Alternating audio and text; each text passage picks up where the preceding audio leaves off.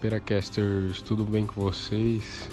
Então, galera, nessa fatia de pera de hoje, eu, Rafa Faleiros, estarei falando um assunto um tanto diferente comparado às outras pautas que andamos tendo aqui, que é um, um tipo de tema que eu quero começar a estar tá trazendo aqui pro podcast e queria saber de vocês aí que escutam se vocês acham que é uma boa ideia e tal que é a literatura, né? Que é a área que eu estou me formando esse semestre, principalmente.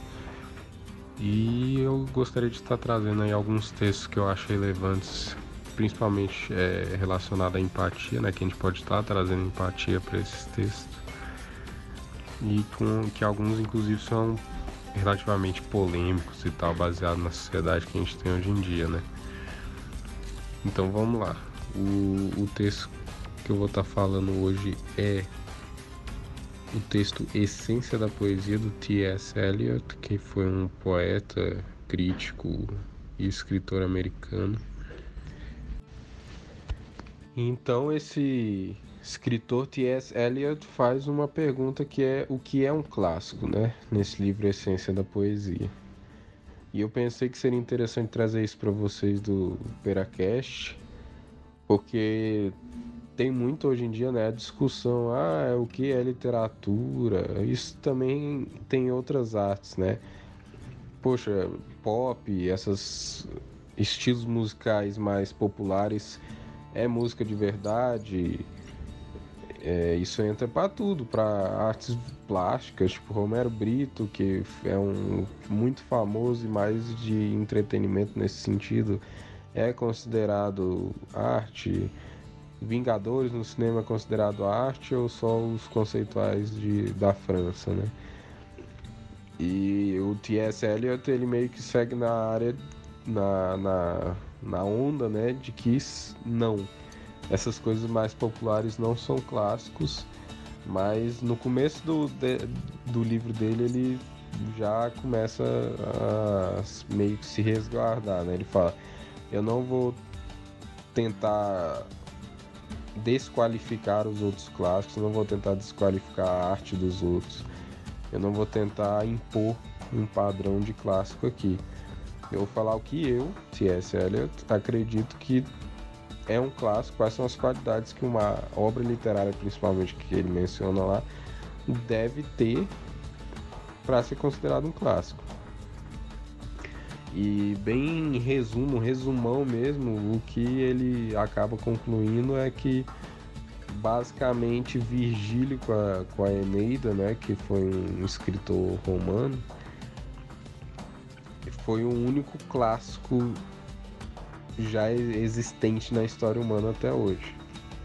E aí ele argumenta, ele sustenta esse argumento com vários dados, né? Para ele tem quatro temas que a humanidade tem que seguir para conseguir alcançar um clássico. Que, segundo ele, é a maturidade de costumes, ou seja, para nós de hoje em dia, por exemplo, a Idade Média era um período com costumes muito brutais, né? quase primitivos, selvagens. Que uma pessoa brigava com a outra, ela ia lá com um machado arrancar a cabeça da outra, sabe? Então, pra gente hoje em dia é uma sociedade muito primitiva. Então, mas até isso é relativo pro, pro T.S. Eliot. É, não dá pra gente ficar fazendo essa comparação. Maturidade de costumes para ele é relativo àquele período, aquele período para o resto do mundo. Por exemplo, a Itália nessa época era considerada madura de costumes no meio de tanta brutalidade, ela era menos brutal. Aí então ela atingiu uma maturidade de costumes relativa a esse período, entendeu? Então a gente não pode estar fazendo essa comparação. Então é isso aí para ele. Maturidade de costumes tinha que existir para se propiciar a criação de um clássico.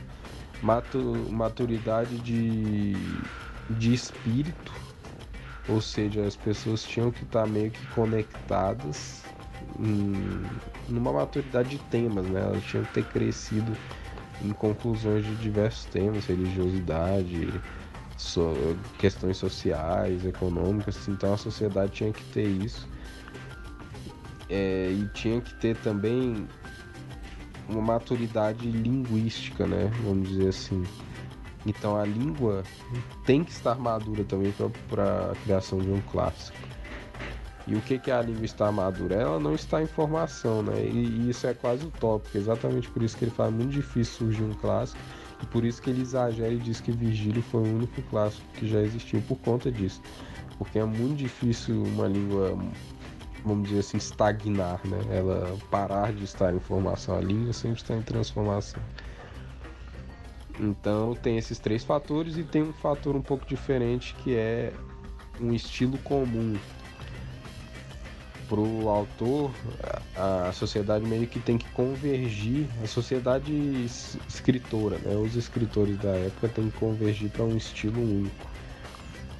Então, isso é muito mais visível na prosa, segundo ele, né? Porque como a poesia tem muita individualidade do poeta, né? Como ele brinca muito com a linguagem, tem muitas é, rupturas nos padrões formais, é muito mais difícil encontrar esse estilo comum é, nisso. Mas é, na prosa, não. Na prosa é bem mais fácil de identificar isso, porque, enfim, os, os escritores acabam seguindo os padrões da língua da época.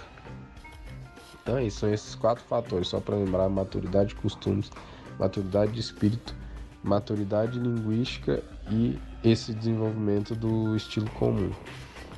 E isso tudo são coisas inconscientes, segundo ele, não é convenções que o povo daquela época acabou estabelecendo arbitrariamente. Não, são coisas inconscientes que acabaram ocorrendo e que ocorrem naturalmente no ciclo de vida de uma sociedade e que, enfim, acontece e, essas no ambiente ideal, essas quatro condições são o que propiciam um clássico e exatamente essas quatro condições que Virgílio se encontra. Virgílio entrou na. Ele era um escritor romano, então ele pegou a língua latina no ápice da sua formação. Então ele meio que já tinha a língua ali, um background super grande atrás dele, é, dando uma estrutura muito forte para esse estilo comum também. E ele tinha uma maturidade de espírito e a sociedade romana estava no apogeu naquela época e era uma sociedade relativamente madura de costumes. Então ele conseguiu ter esses quatro elementos surpreendentemente equilibrados no momento certo, na hora certa. Só que o próprio autor fala que Virgílio não sabia que ele estava escrevendo um clássico. Ele se esforçou ao máximo, mas ele não sabia que estava escrevendo um clássico. É assim que a história funciona, no retrospecto que a gente identifica essas coisas. É, e ele disse também que uma coisa importante para o, o Virgílio ser um clássico é que um, um escritor que deseja ser um clássico, ele deve, e a sociedade que ele vive também tem que analisar a história, tipo, reconhecer que, que a sociedade deles tem uma história, honrar essa história e ter um conhecimento profundo e íntimo dessa história. Ou seja, você tem que saber que a história existe, mas também tem que conhecê-la. Isso é um respeito que você tem que ter com a história e é também um, uma obra-prima, um, aliás, matéria-prima que serve para você acabar criando um clássico, que era o que o Virgílio tinha, que inclusive era o que Dante Alighieri tinha, que é o autor da Divina Comédia é, e que também propiciou a ele criar quase um clássico, só não foi um clássico completo por alguns motivos lá que ele cita mais específicos, mas para ele fugindo um pouco dessa definição mais limita limitadora que ele impôs sobre Virgílio, ele diz que Dante Alighieri é o clássico das línguas modernas, é exatamente porque ele escreve em italiano, ele resolveu fugir da, da convenção da época que era escrever em latim e resolveu escrever em italiano, então ele, é, ele diz que o Dante com a Divina Comédia consegue alcançar bastante, se não quase que 100% a definição de clássico que ele estabelece. Então, para ele tem que ser isso, tem que atingir aqueles quatro pontos que a sociedade tem que estar tá em equilíbrio para poder propiciar um clássico e para ele ainda você tem que reconhecer a história, você tem que além disso, no lado mais estilístico, né? De estilo de escrita, para ele você tem que aumentar, elevar o seu nível de escrita ao máximo. Ou seja, você eleva o nível da, da sua língua materna para o seu nível ideal.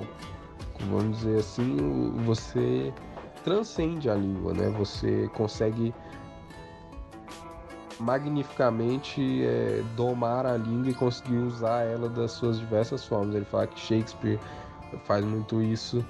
Ele fala que Chaucer, que foi um dos primeiros escritores ingleses, também faz isso. Ele fala que Milton, que também é outro escritor inglês, fez isso.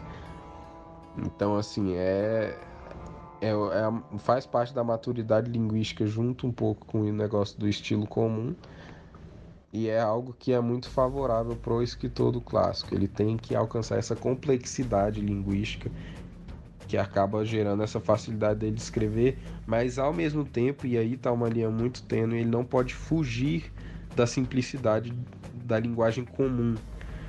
Porque, segundo ele, quando o autor atinge a senilidade é quando ele se apega demais à complexidade, se apega demais às formas belas, né? à linguagem erudita, se apega demais nisso e acaba esquecendo da comunicação, que é o, sei lá, o princípio básico da, da gente ter uma linguagem é se comunicar.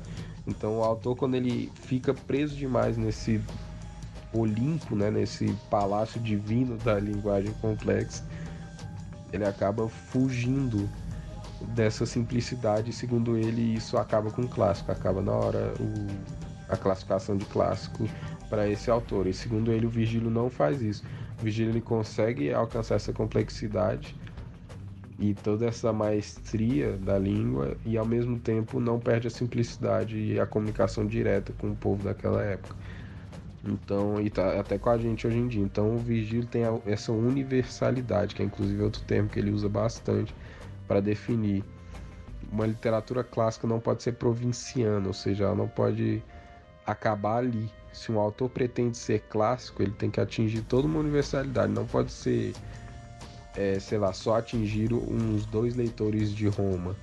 O Virgílio atingiu e atinge até hoje, séculos depois, nós, que somos, estamos no século XXI, uma sociedade totalmente, completamente diferente, atinge a gente até hoje. Então essa é a universalidade que ele propõe. É, então, depois de dizer isso tudo, a gente percebe que é muito complicado nessa né, definição de que é clássico, se essa literatura de entretenimento pra gente hoje em dia vale, ou se ela é como muitos professores que eu tenho dizem, né, ela é emburrecedora né, da sociedade. É, mas a gente tem que olhar sempre, aqui no Paracast a gente tenta olhar sempre pelo lado da empatia, isso, né? Eu vejo por um lado que esses escritores e teóricos da literatura estão certos por um lado, porque querendo ou não, esse trabalho que o escritor clássico tem é muito árduo ele, tem, ele estuda muita coisa, ele sabe muita coisa e ele labuta muito em cima da, da palavra, né, escrita, ele estuda muito sintaxe, adquire muito vocabulário antes de escrever, então ele tem um super mérito ali de conseguir escrever um clássico, isso é inegável, tipo, os grandes escritores, músicos, artistas, eles foram pessoas que estudaram muito para estar tá ali, né, para conseguir atingir aquela perfeição que eles buscavam. Então a gente não pode ignorar isso. Ao mesmo tempo eu vejo com empatia o lado da literatura, arte, cinema, música de entretenimento também, mais popular, né? Porque, querendo ou não, eu, eu vejo muito que esses eh, literatos, eu posso estar errado agora, mas é uma visão que eu tenho, eles acabam se esquecendo de que na antiguidade menos pessoas liam, né? O, o, vamos dizer assim, o que hoje em dia a gente chama de cidadão comum não tinha muito acesso a, a, a essas formas literárias, né? Então eu vejo a literatura de entretenimento, principalmente hoje em dia, muito boa nesse sentido, porque fomenta o jovem, principalmente, a ler, o que é o mais importante de tudo. Pessoas que antigamente nunca teriam sequer tocado num papel, isso, é isso mesmo, num papel na vida, hoje em dia tem condições de ler e aí isso pode com certeza gerar como consequência uma futuro, um futuro leitor de grandes obras clássicas, entendeu? Então a gente não pode esquecer disso. E mesmo se ele não se desenvolver para um grande leitor de obras clássicas, ele está lendo, sabe? Você abriu a, a vida dele para outro tipo de experiência humana, que é a leitura. E como que a gente vai definir o, o que é importante na leitura, né? É, é, claro, é fenomenal tudo que a leitura de um clássico como Virgílio gera na gente. A gente gera um conhecimento, gera uma catarse totalmente diferente gera é, um respeito pela história, um respeito pela própria humanidade que a gente tem. Mas ao mesmo tempo é essa a função que a arte tem que exercer mesmo, né? Eu fico me perguntando isso, eu não tenho uma resposta para isso. Ou e o entretenimento que faz a pessoa ficar feliz ou faz ela até refletir em diferentes níveis. Será que isso também não é suficiente? Será que o entretenimento, além de chamar muita gente para esse novo universo, ele também não é um tão raso assim, né? Claro, tem coisas e coisas, tem música e música, tem livro e livro, tem filme e filme, mas tem algumas obras de entretenimento que trazem reflexões profundas. Então, eu, eu fico muito nesse meio termo, assim, eu consigo entender muito, ainda mais que a minha área de formação a importância dos clássicos, né? a importância dessa literatura mais erudita. Sem ela, a gente não teria diversas noções políticas, sociais, econômicas, econômicas que foram geradas. Sem a literatura, a gente não teria nada praticamente. A literatura influenciou cientistas de diversas áreas, cientistas de exatas, os próprios teóricos das humanas. Então, tipo, a literatura clássica e erudita tem um valor inestimável, isso é fato. Mas aí eu também fico nesse meio termo com a literatura de entretenimento, né? Ela acaba trazendo mais gente para ler, para ver, para buscar conhecimento artístico, às vezes começar a escrever, às vezes começar a pintar, às vezes começar a compor música. Então a gente tem meio que tentar valorizar tudo isso, e isso foram pensamentos que esse texto, a essência da poesia do T.S. Eliot, acabou gerando em mim, né? Esse o que é um clássico me fez pensar muito também na pergunta o que é um não clássico, ou o que é um, um entretenimento, né? Porque, querendo ou não, a gente acaba voltando, por exemplo, a Shakespeare. Shakespeare foi um gênio muito grande na literatura inglesa, que tem influência até hoje, tem peças até hoje que são gravadas em filmes. Ano passado lançou é, King Lear, que é uma peça dele, Rei Lear, né, em português. Tem o Macbeth também, que se não me engano, em 2017 foi gravado até pelo ator que faz o Magneto jovem. Esqueci o nome dele, o Michael Fassbender, né? Então, o Shakespeare influencia até hoje, 400 anos depois da morte dele. Mas ele sempre teve um apelo relativamente popular ele tem piadas no, nos textos dele, ele tem toda uma estrutura que meio que era o entretenimento da época, entendeu? Então a gente não pode se esquecer disso, né? Que entretenimento, a arte, por mais que tenha sua profundidade, Shakespeare foi um criador linguístico impressionante ele também alcançou entretenimento que é um valoroso demais e deve com certeza ter sido valoroso para a época dele, tanto que ele conseguiu muito sucesso como dramaturgo e como empreendedor, vamos dizer assim, da época, né? enquanto dono de, de companhia de teatro e tal. Então, assim, a gente tem que pensar, né? Eu não tenho resposta para isso. Eu já discuti com alguns colegas e Muitos deles acham que não, que a, tem arte que é boa e tem arte que é ruim. Você pode até gostar e sentir orgulho de gostar de arte ruim, mas você não pode dizer que a arte ruim é boa, entendeu? Mas eu tenho dificuldade até nessas classificações, porque hoje em dia a minha visão é mais ou menos que não existe arte boa ou arte ruim. Existe arte mais elaborada, mais trabalhada e arte menos trabalhada, menos elaborada. Então mas o que define a boa ou ruim é o seu gosto e o que ele causa em você, o que a arte causa em você. Porque no final das contas a arte tem que causar alguma coisa, né? é uma manifestação humana do autor e quando chega no espectador tem que causar alguma coisa nele. Então não necessariamente tem, nem, às vezes nem tem, né? Esse não é um objetivo necessariamente fixo. Mas que se causa alguma coisa no espectador, por que ela não pode ser considerada arte, né? Porque ela não pode simplesmente ser um, algo importante para o espectador.